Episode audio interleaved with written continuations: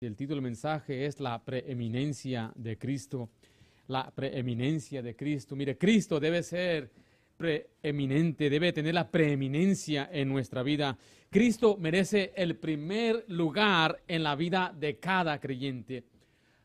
La palabra preeminencia significa tomar primer lugar. En su etimología significa que está por encima de todo sobrepasa a todos. Está hablando de la importancia. Dios, Jesús, debe ser primero antes que cualquier cosa en su vida. Antes que mis sueños, antes que mis ambiciones, debo poner a Cristo primero. Él debe tener primer lugar en mi cuerpo, en mi tiempo, en mi afecto.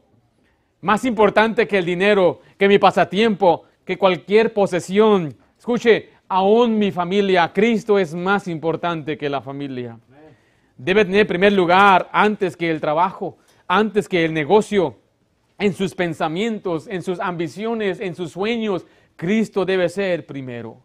Ahora, yo no estoy diciendo que usted abandone su trabajo, su familia. No estoy diciendo que abandone ciertos amigos o ciertas cosas. Simplemente estoy diciendo que Cristo debe ser primero en su vida.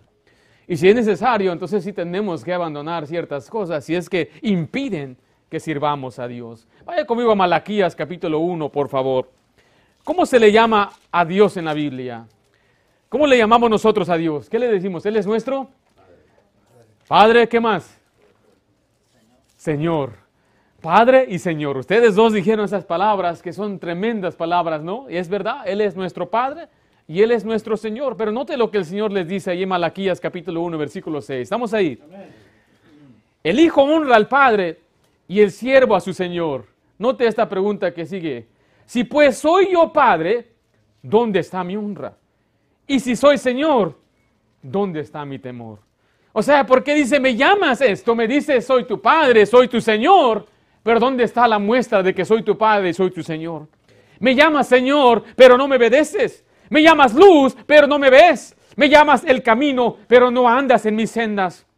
Me llamas la vida, pero no vives conmigo. Me llamas sabio, pero no me sigues. Me llamas admirable, pero no me amas. Me llamas rico, pero no me pides. Me llamas eterno, pero no me buscas. Jesús dijo, ¿por qué me llamas Señor, Señor y no hacéis lo que yo os digo? Sea, no estamos hablando de un cristianismo de palabras, estamos hablando de un cristianismo de hechos donde ponemos a Dios primero. El creyente debe poner a Dios primero en todo, en absolutamente cada aspecto de su vida. Él es digno de nuestro amor y afecto. Él es digno de ser el preeminente. Él merece la preeminencia. Note Colosenses 1.18, por favor. Mucha gente el día de hoy pone a Jesús en segundo lugar, ya hablando en la doctrina pero muchos cristianos en su práctica ponen a Jesús en segundo lugar. Colosenses 1.18 dice así la Biblia, y Él es la cabeza del cuerpo, que es la iglesia, el que es el principio, el primogénito entre los muertos, para que, ¿en qué dice ahí? Para que en todo, escuche, en todo tenga qué cosa? La preeminencia. O oh, Él no es un gran hombre, Él es Dios mismo. Él no tiene la preeminencia en su vida si usted no le obedece a Él, si usted no hace lo que Él dice. Y quiero decirle hoy que en muchos lugares Cristo es prominente, pero no es preeminente. Cristo es elevado, es importante, pero no es el más elevado. Cristo debe ser el primero en todas las cosas, en su vida, en su manera de vivir. Usted nunca haga algo en su vida sin poner primeramente a Cristo primero. Es el mandato de Dios para el creyente. Ahora, ¿es Dios digno de tener la preeminencia o no? Si eso no es. Dice la Biblia, Dios, ninguno puede servir a dos señores. No puede usted tener un señor aparte de Dios. Dios tiene que ser su señor sobre todas las cosas. Cristo debe ser aún, como dije antes, de nuestra familia. Mire lo que dice Lucas 14, 26. Y escuche esto. Si yo pongo a Dios primero, Dios obra en mi corazón. Dios me da a mí liderazgo espiritual. Dios me da un corazón tierno hacia mi esposa. Es, es para el bien de ella que yo ponga a Dios primero. Es para el bien de mis hijas que yo ponga a Dios primero. Porque si yo pongo a Dios primero, yo voy a ser leal a Dios y leal a mi esposa. Voy a ser responsable ante mis, para mis hijas. Porque yo le estoy dando cuenta a Dios primero. Pero una persona que pone primero a su familia, en muchos casos lo que hace es que como no pone a Dios primero, va a fallar en muchas otras áreas. Y aún tratando según de complacer a su familia, va a, va a fracasar y les va a fallar. Ahora es importante, el orden de Dios es Dios primero y después todo lo demás. Lucas 14, 26, estamos ahí. Si alguno viene a mí y no aborrece a su padre o a su madre, ahora no está diciendo que usted debe odiar a sus padres, sino que en comparación su amor a Dios es más grande. No aborrece a su padre a madre y a mujer e hijos y hermanos y hermanas y aún también su propia vida. No puede ser mi discípulo. ¿Es Cristo primero en su vida? ¿Es Cristo primero cuando usted se despierta y se levanta? ¿Es Cristo primero en sus pensamientos?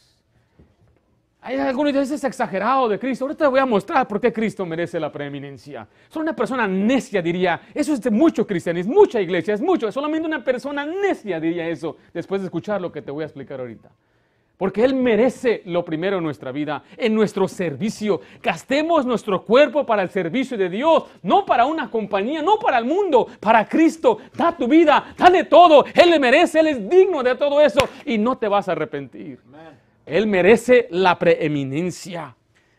En este pasaje vemos tres argumentos que presenta Pablo para mostrarnos cómo es que Cristo merece la preeminencia, merece ser primero en nuestra vida.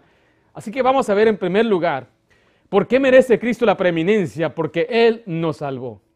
Porque Él nos salvó, porque Cristo nos salvó. Vea el versículo 13, por favor, ahí en Colosenses 1.14 ahí en ese contexto del versículo 18 donde dice que Él merece la preeminencia, dice el versículo 13 así, 13 así, el cual nos ha librado de la potestad de las tinieblas y trasladado al reino de su amado Hijo, en quien tenemos redención por su sangre. ¿Qué dice al final ahí? El perdón de pecados. O oh, Cristo, dice la Biblia, es el Salvador del mundo. Deje ahí su marcador y vaya conmigo a 1 de Juan, capítulo 4, por favor. 1 de Juan 4, 14.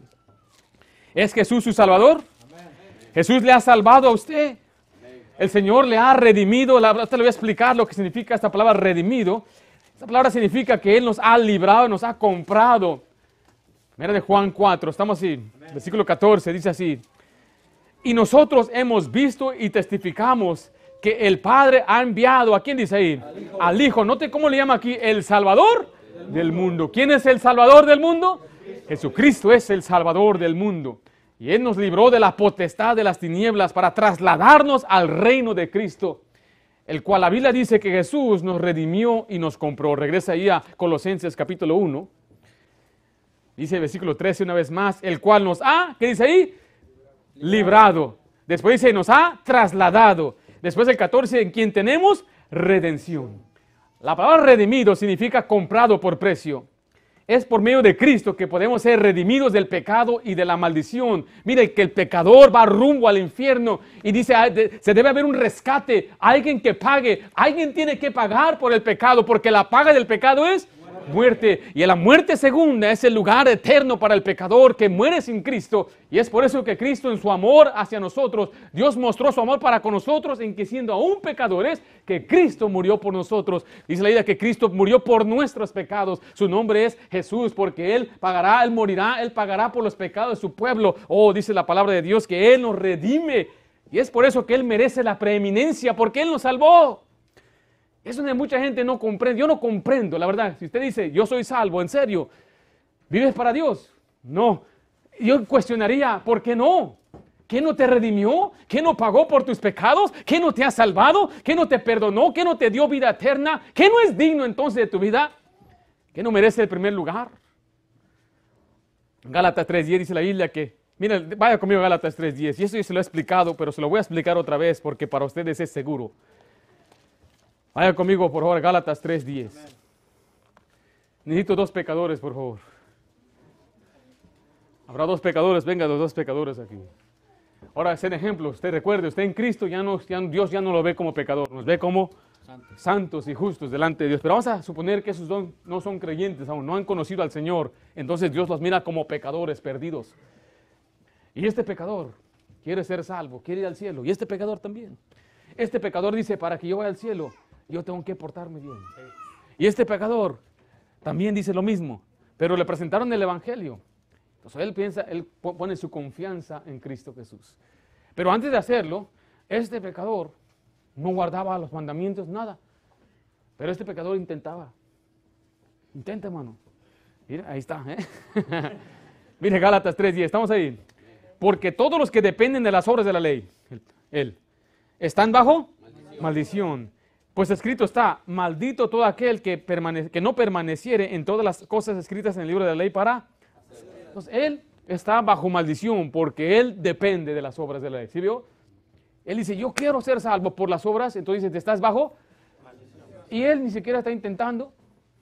Entonces dice que él está bajo maldición también porque no puede. Ahora, ninguno de los dos pueden.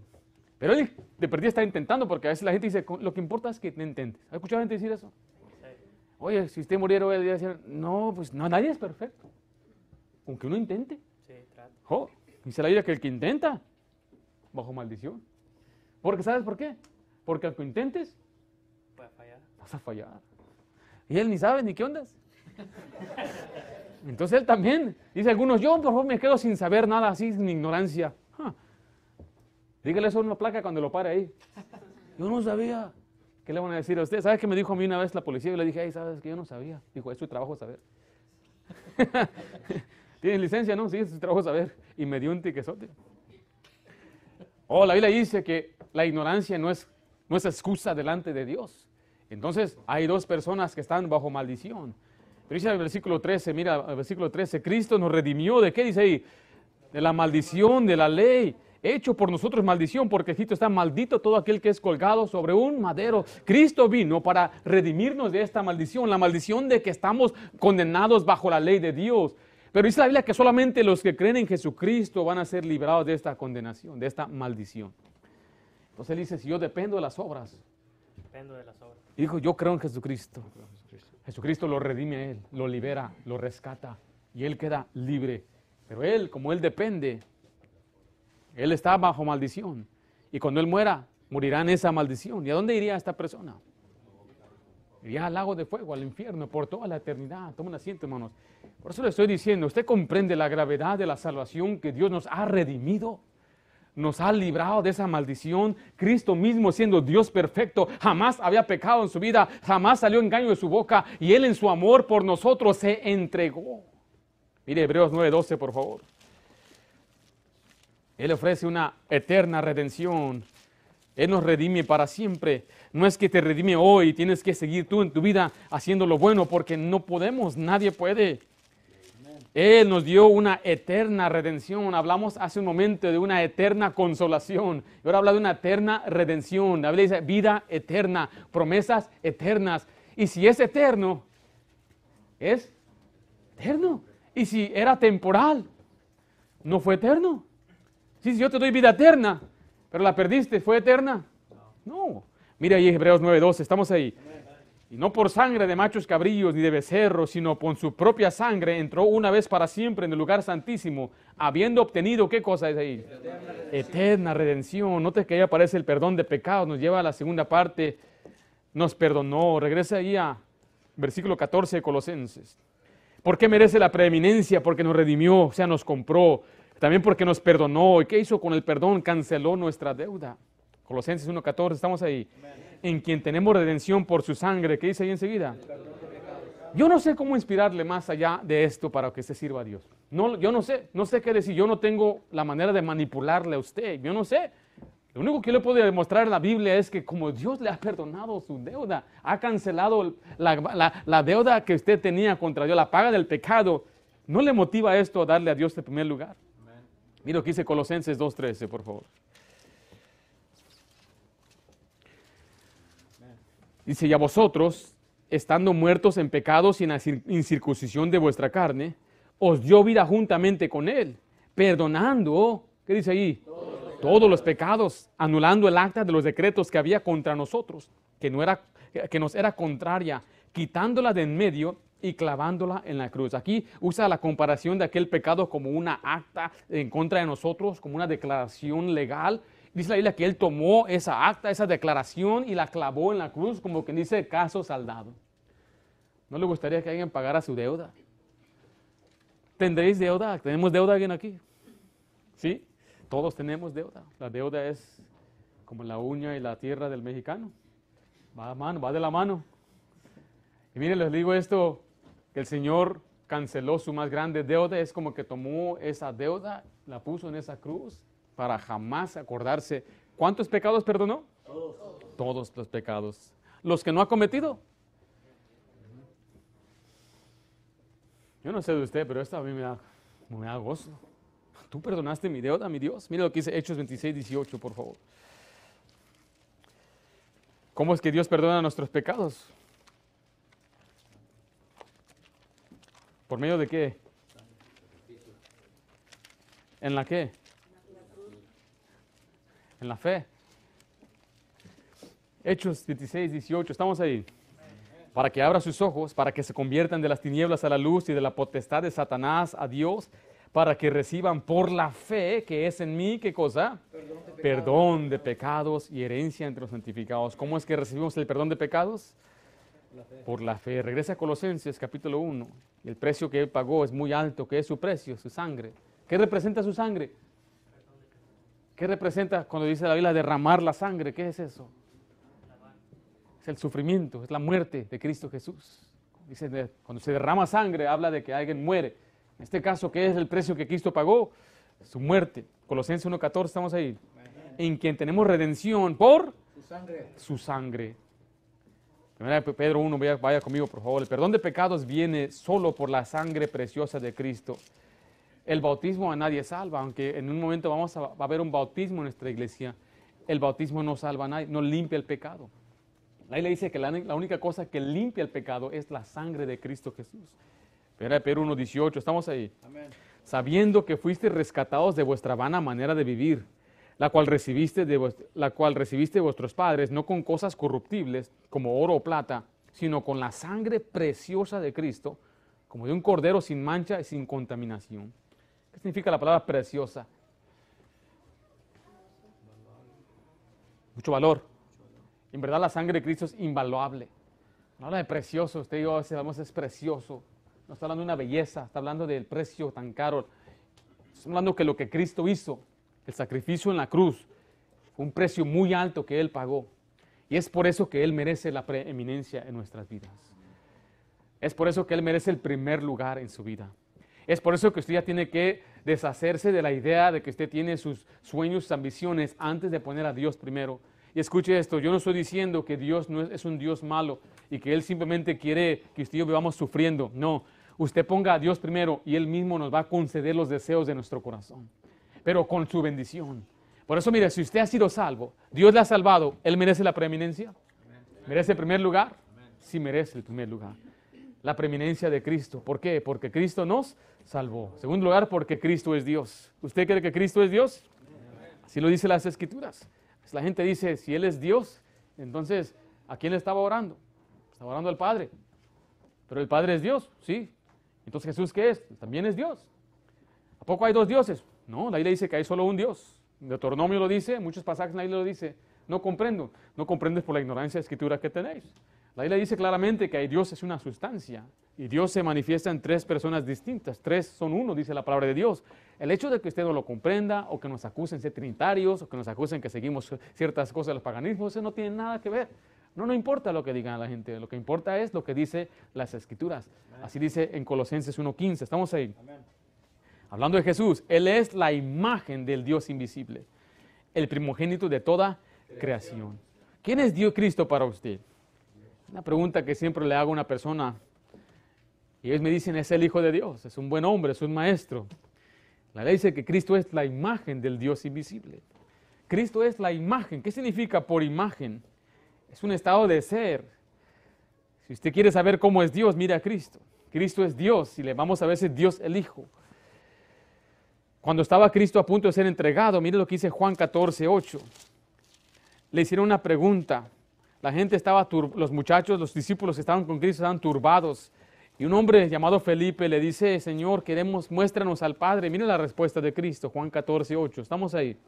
Felipe le dijo, Señor, muéstranos al Padre y nos basta. Jesús le dijo, tanto tiempo hace que estoy con vosotros y no me has conocido, Felipe. El que me ha visto a mí, ha visto al Padre. ¿Cómo pues dices tú, muéstranos al Padre?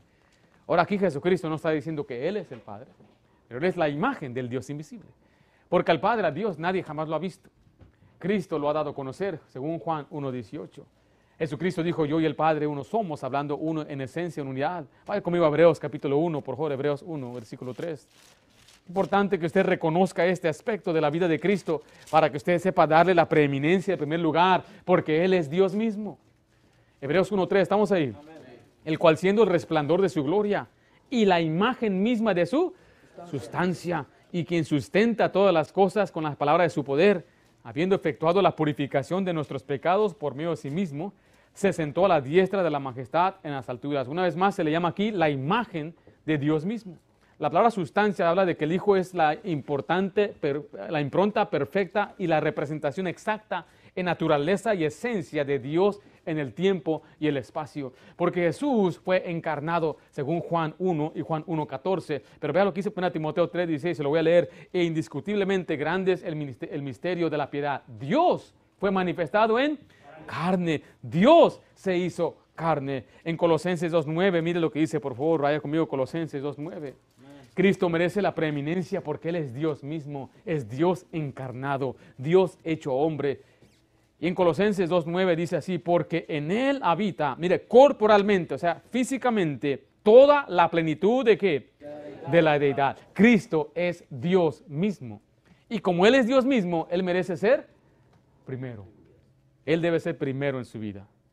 En Filipenses 2.6 dice, el cual siendo en forma de Dios. ¿Qué diría usted si yo digo, yo soy la imagen de Dios? ¿Podrá yo decir eso? Cualquier persona que dice, yo, yo soy la imagen, soy la forma de Dios, me está diciendo que Él es Dios. Y Jesucristo afirma, y las escrituras afirman que Él es la imagen, Él es la forma de Dios. Por lo tanto, Él es Dios mismo.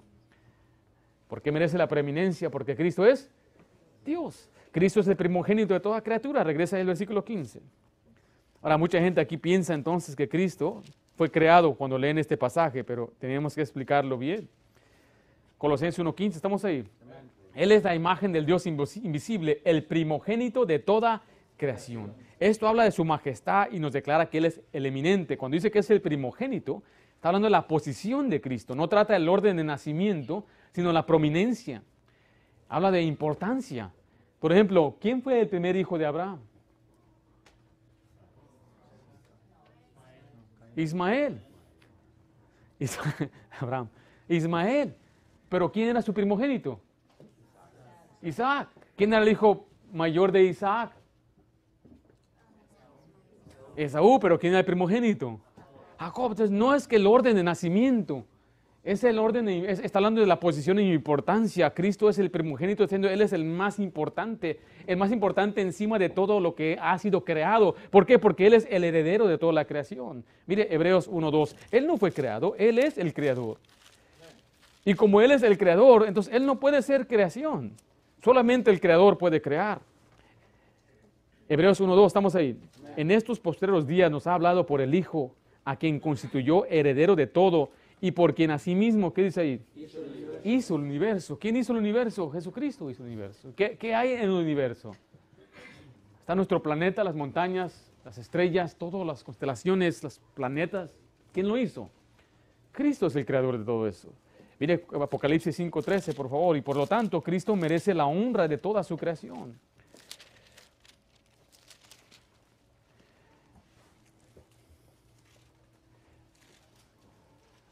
Dice Apocalipsis 5.3, estamos ahí.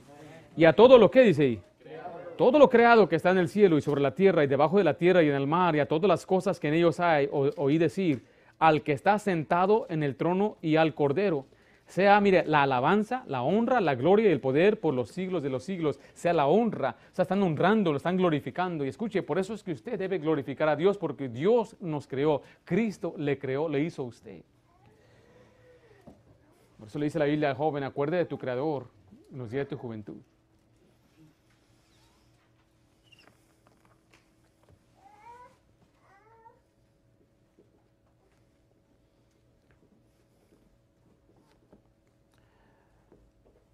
Es lo que va, lo que me pongo a pensar, estoy analizando, mirándolos ahorita aquí. Pues siéntese un poquito bien, siéntese bien. me están molestando. Porque estamos en la casa de Dios sentados mirando películas bien despiertos, mirando deportes bien despiertos, comiendo bien despiertos. Estoy hablando del creador de creadores. Para que usted venga a la iglesia con un interés y usted viva para Dios. Porque escuche, muchos cristianos, muchos, muchos, la mayoría, yo hoy en día estoy observando esto, es que no le dan, no le dan honra a Dios como creador. No viven para Dios. ¿Leyeron su Biblia esta semana? No. ¿Oraron? No. ¿Asistieron a todos los cultos? No. ¿Salieron a evangelizar? No. No estás viviendo para Dios. No estás haciendo lo que Dios quiere. Muchos te menean la cabeza así, oh, la permanencia. No es cierto. No es verdad. No está viviendo para Dios, ni en su casa, ni en la música que escucha, escuchando tanta basura, mirando tanta porquería en la televisión, mirando tantas cosas sucias en el teléfono. No está viviendo para Dios y piensa que el Creador no lo sabe. Y tú, muchachito, dice la Biblia, acuerda de tu Creador tu juventud. ¿Por qué? Porque muchos jóvenes cometen tantos errores en su juventud y cuando ya son grandes se lamentan todos los, los errores que ahora están pagando por lo que no hicieron cuando debían hacerlo en su juventud. Y delante de ti está un joven que dio todo a Dios en su juventud y no ha arrepentido de nada. Bienaventurado al varón que no anduvo en consejo de malo, ni estuvo en camino de pecador, ni en sí escarnecedor se ha sentado. Bienaventurado, feliz, dichoso, más feliz y contento que los cristianos que andan emborcados en tanto pecado y morbosidad. Y le digo esto, joven, deja que los viejos se desanimen. Deja que los viejos ya no sirvan a Dios. Está bien, no quieren servir a Dios. Está bien, están viviendo en su pecado. Está bien, están tan preocupados en sus problemas y sus cosas. Deja que ellos se pudran y se mueran. Pero tú, joven, sirve a Dios entonces. Porque mire, estoy, a veces sí estoy cansado a veces ver a tantos, a tantos supuestos cristianos que dicen que son cristianos, pero no viven como Dios quiere, no obedecen a Dios, no están siguiendo los caminos de Dios, no leen su Biblia, se les refleja en su rostro que no tienen gozo ni alegría. Y vienen a la iglesia a dormir. Tiempo de levantarse y tener ánimo, hermanos. Tenemos un, creador, tenemos un creador que nos hizo, que merece toda nuestra honra, nuestro, nuestro amor y afecto, Señor. Tú hiciste todo por mí, tú me creaste, tú me hiciste. A ti sea la honra y la gloria, porque tú hiciste todas las cosas. Mire, yo no sé de usted, pero a mí no me gusta escuchar un mensaje donde hay tres versículos. Esto a mí me harta. Eso no es predicación. Aquí le quiero enseñar palabra de Dios con escritura para que usted tenga una convicción bíblica y usted esté arraigado en lo que estoy diciendo. Cristo merece nuestra, la preeminencia porque Él nos hizo. Y niño, tú no veniste del Big Bang, no una explosión, ni un chango, ni que nada veniste de una, una y que eres un mosco y ahora eres un pescado y ahora tienes patas y ahora andas caminando. Es pura basura que se enseña en los lugares, en las escuelas públicas. Todo ese asunto de lo prehistórico, eso es pura falsedad he estudiado lo que dicen los astrónomos, los físicos, biólogos, psicólogos, oceanógrafos, geólogos, zoólogos, botánicos, arqueólogos, y ni uno está de acuerdo de cómo empezó el mundo. Otros dicen que vino un asteroide grande de agua y así es como tenemos océanos. ¿Cómo saben? Ni siquiera saben lo que pasó con la elección de Trump. Y quieren decirme qué pasó hace mil millones de años le digo esto con todo un celo en mi corazón. Dios te hizo y Él merece la honra, merece todo de tu amor y todo tu afecto porque Él te hizo. Y en cualquier momento Él te puede pisotear y matarte. Porque en su mano, dice la Biblia, está nuestro hálito, nuestro sustento y respiro está en su mano. Y cuando Él quiere, Él lo puede quitar. Él merece la preeminencia en nuestra vida. Merece que le sirvamos, que le demos todo. Y mira, a algunas personas no les gusta escuchar esto, pero mire, le digo esto con todo el amor de mi corazón. No porque estoy molesto, no porque yo lo aborrezco, sino porque yo quiero que usted tenga plenitud de gozo. Y solamente es cuando usted hace lo que el, el Creador lo diseñó. Nos diseñó para honrarle a Él. ¿Usted cree eso o no? Los cielos cuentan la gloria de Dios. Vivimos en un tiempo tan moderno que ya ni vemos la naturaleza. Yo veo cómo estaban los arbolitos bonitos aquí ahora. Usted ve, ya no ve las estrellas, hasta vivimos con tanto humo y tanto smog que ni sabe qué son las estrellas. Pero cuando usted ve las estrellas, usted solamente puede decirse, hay un creador. ¿Quién hizo todo eso? Cristo fue encarnado, Él mismo, el creador, se encarnó, vino a la creación para morir por nosotros. Mira Apocalipsis 4:11, por favor.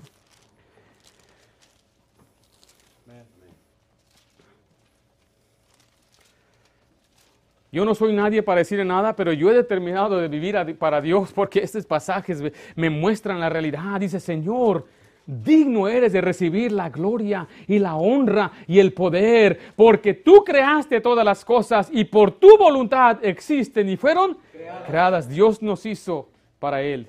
Le voy a leer Proverbios 16, 4. Todas las cosas ha hecho Jehová para sí mismo él lo hizo para Él. Él dijo, me hizo a mí para su placer, me hizo a mí para su gozo, me hizo a mí para su alabanza. Mire Romanos 11:36.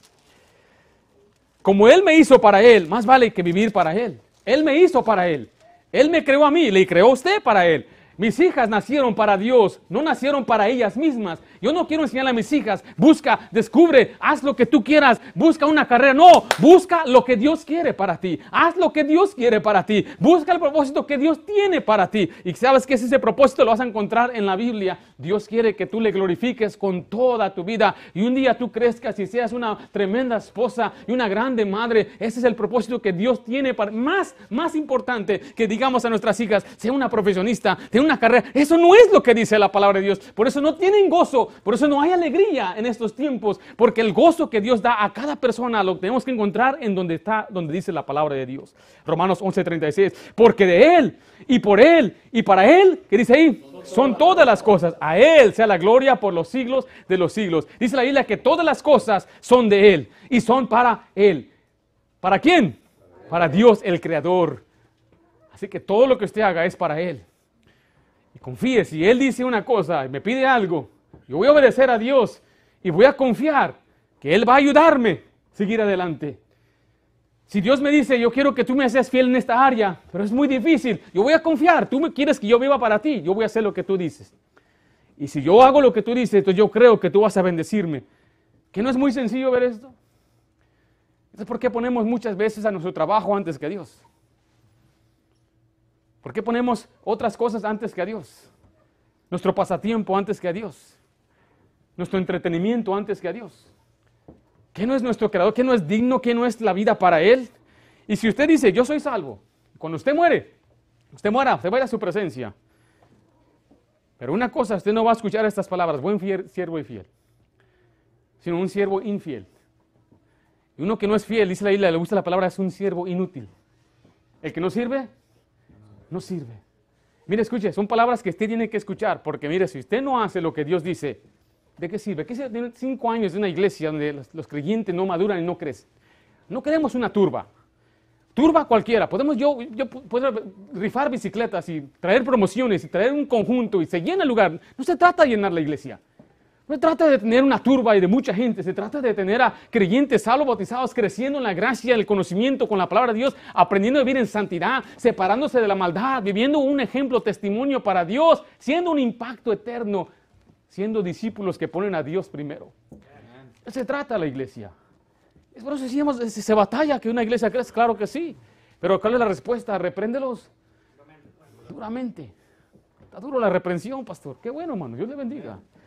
Ese es el amor de un pastor, la preeminencia de Cristo. ¿Por qué lo merece? Porque Cristo nos salvó, porque Cristo es Dios y último, porque Cristo es nuestra cabeza. Él es la cabeza de la iglesia. Regresa a Colosenses 1, versículo 18. Cinco años como iglesia. ¿Quién es la cabeza de esta iglesia? Jesucristo. No es un hombre. Yo no soy la cabeza de esta iglesia. ¿Qué soy yo en esta iglesia? Yo soy simplemente un administrador. Le llama la Biblia un obispo, uno que está, que está uno que sobrevé o, supervisa, es todo lo que soy. Y yo tengo que seguir mi cabeza, mi cabeza es Cristo, dice el versículo 18. Y Él es la cabeza del cuerpo, que es la iglesia. ¿Quién es la cabeza de la iglesia? Jesucristo. El que es el principio, el primogénito entre los muertos, para que en todo tenga la preeminencia. ¿Quién es la cabeza de la iglesia? Jesucristo. Jesucristo. ¿Por qué Cristo? Él la compró, Él la estableció, Él la fortalece. Él es su cabeza, Él es el jefe, Él es el capitán. Usted y yo simplemente somos los seguidores, los siervos de Jesucristo. Y es por eso que una iglesia requiere que reconozcamos siempre a Jesús como nuestra cabeza y nuestra cabeza de órdenes por medio de su palabra. Aquí habló el capitán. El capitán dice, vive así. El capitán dice, haz esto. El capitán nos da la dirección de cómo estructurar una iglesia, de cómo de un ministerio bíblico. le mencioné algunas cosas que podríamos hacer para atraer a la gente, pero nuestro trabajo no es atraer a la gente. El ministerio bíblico Dios nos lo dio. ¿Cómo, cómo es que nosotros podemos hacer un impacto en nuestra comunidad? ¿Qué nos mandó a hacer Dios? Predicar el Evangelio, salir a evangelizar. Por tanto, y una y otra vez se nos dice, vaya, vaya, ¿usted ha ido? No diga que Cristo es preeminente en su vida si usted no ha ido. No diga que Él es el eminente, si no ha hecho lo que Dios le ha dicho. Y dice, pastor, yo no puedo ir. ¿Por qué no puede? No tengo la capacidad. ¿Usted puede comprarse un kilo de carne en el mercado? Si usted puede hacer eso, bien puede. Es que tengo miedo, todos tenemos miedo, todos tenemos temor al principio, pero el Señor nos da confianza, nos capacita. Los discípulos tenían miedo predicar el Evangelio donde iban sido perseguidos, pero ellos oraban, eran llenos del Espíritu Santo y Dios les daba de nuevo. Algunos de ustedes venían antes, nos andaban acompañando. Algunos estaban viniendo y bien fieles y dejaron de venir. Y dice, pastor, es que eh, eh, es, mi día de descanso. Mire, yo, le digo esto, un hombre con una familia trabajando en un banco, entrando temprano, saliendo en la tarde, yo no faltaba a este asunto.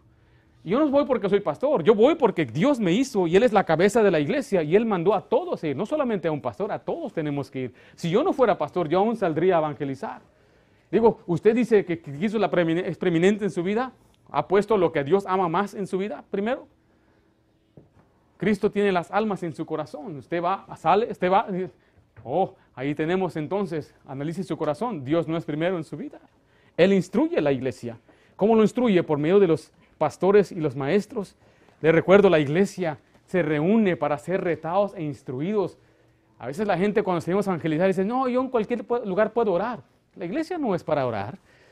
Yo en cualquier puedo, puedo darle gracias a Dios. ¿Quién dice que a la iglesia venimos a darle gracias a Dios? La iglesia es para ser instruidos, la iglesia es para ser retados, la iglesia es para ser eh, enseñados en la, palabra de Dios, para ser regañados. Redargullo, dice la Biblia, que me regañen, sí, la iglesia es para que le regañen.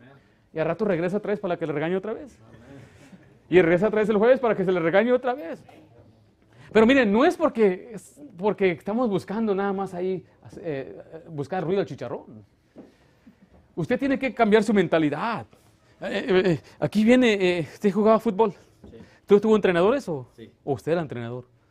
No. no okay. Vamos a suponer fútbol americano. ¿Usted juega fútbol americano?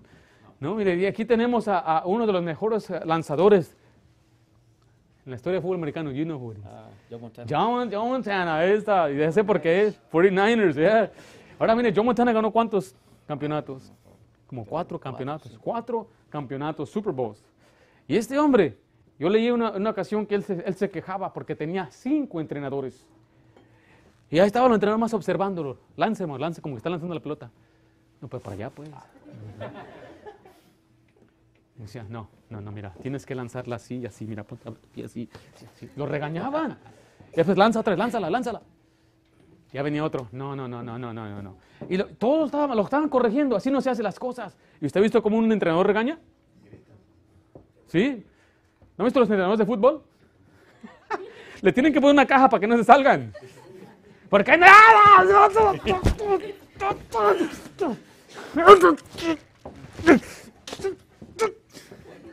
¿Sí los ha visto? ¿Y qué hace el otro jugador? Me está gritando. ¿Verdad que no? ¿Cómo te gritaban en el ejército, hermano? Se ponían en tu cara, vamos, acá.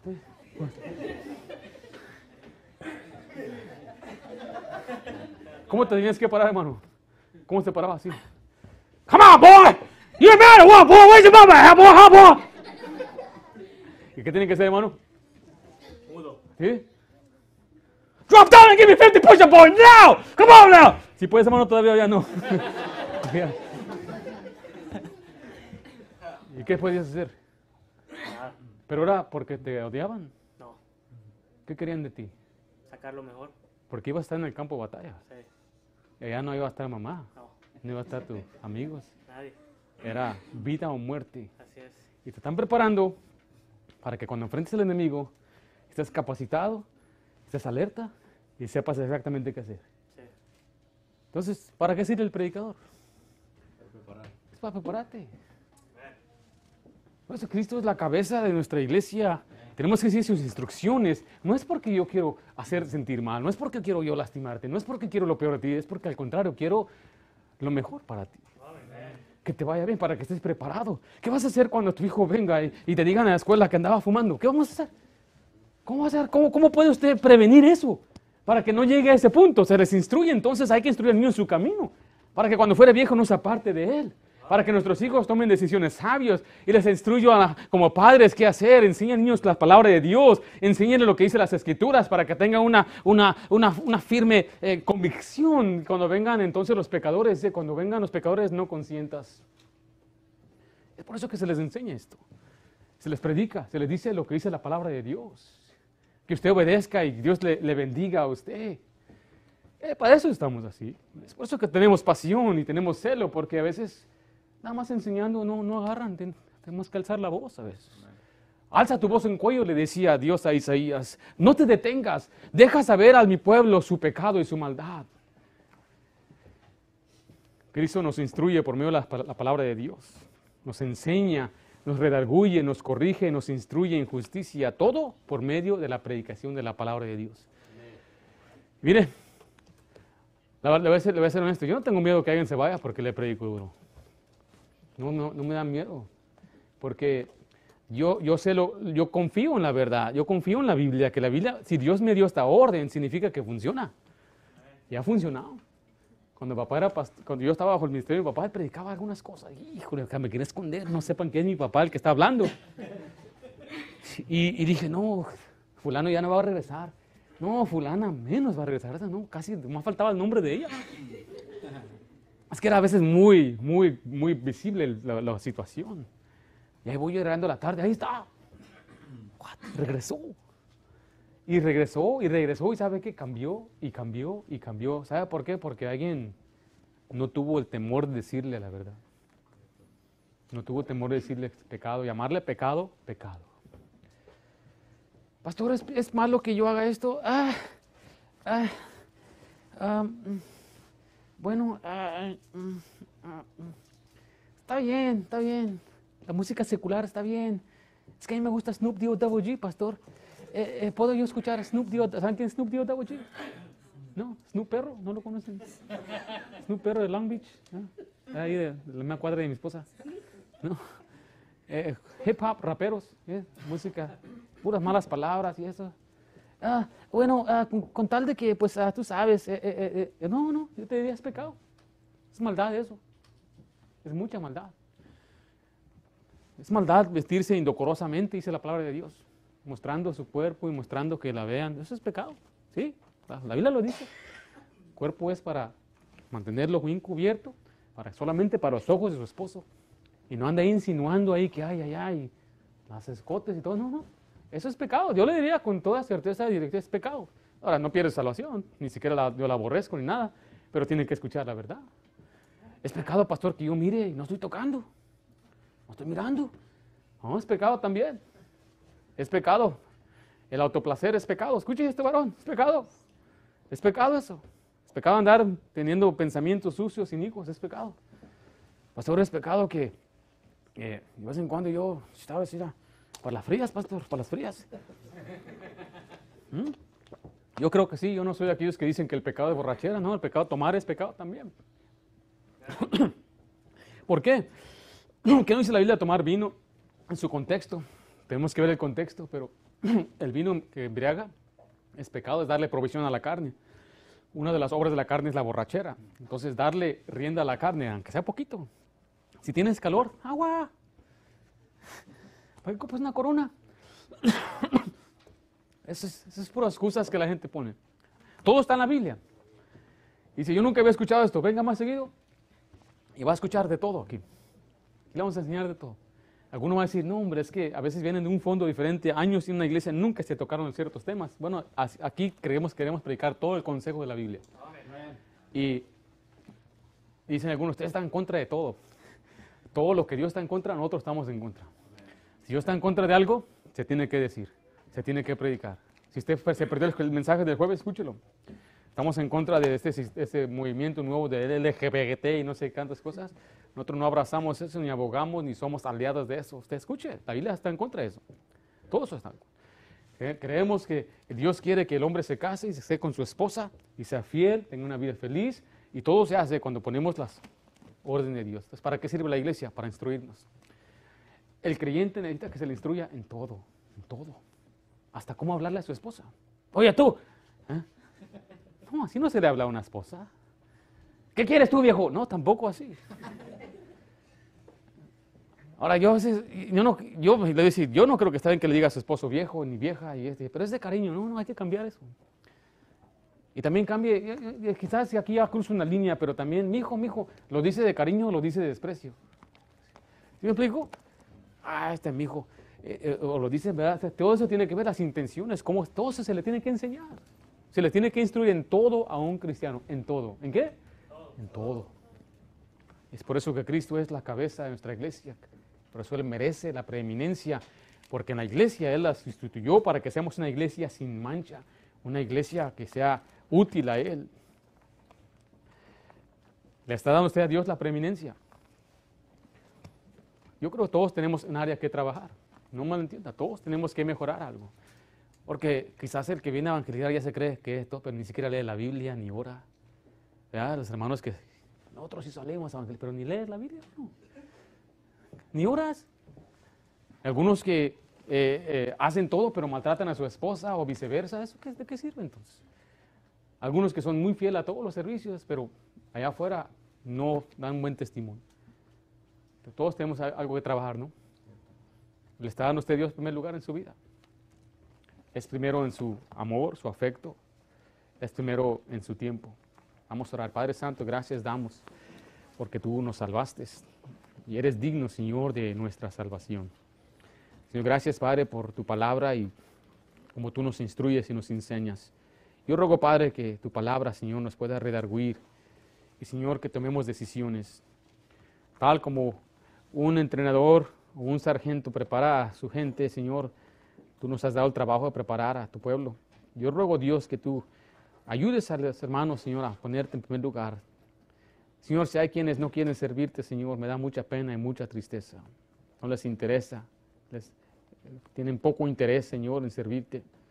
Pero, Señor, yo ruego, Señor, que obres una persona, en los jóvenes, Señor, que ellos tengan el deseo de servirte, que se entreguen completamente a ti. Señor, deseamos que tu iglesia siga caminando. Pero Señor, no basta simplemente tener una turba.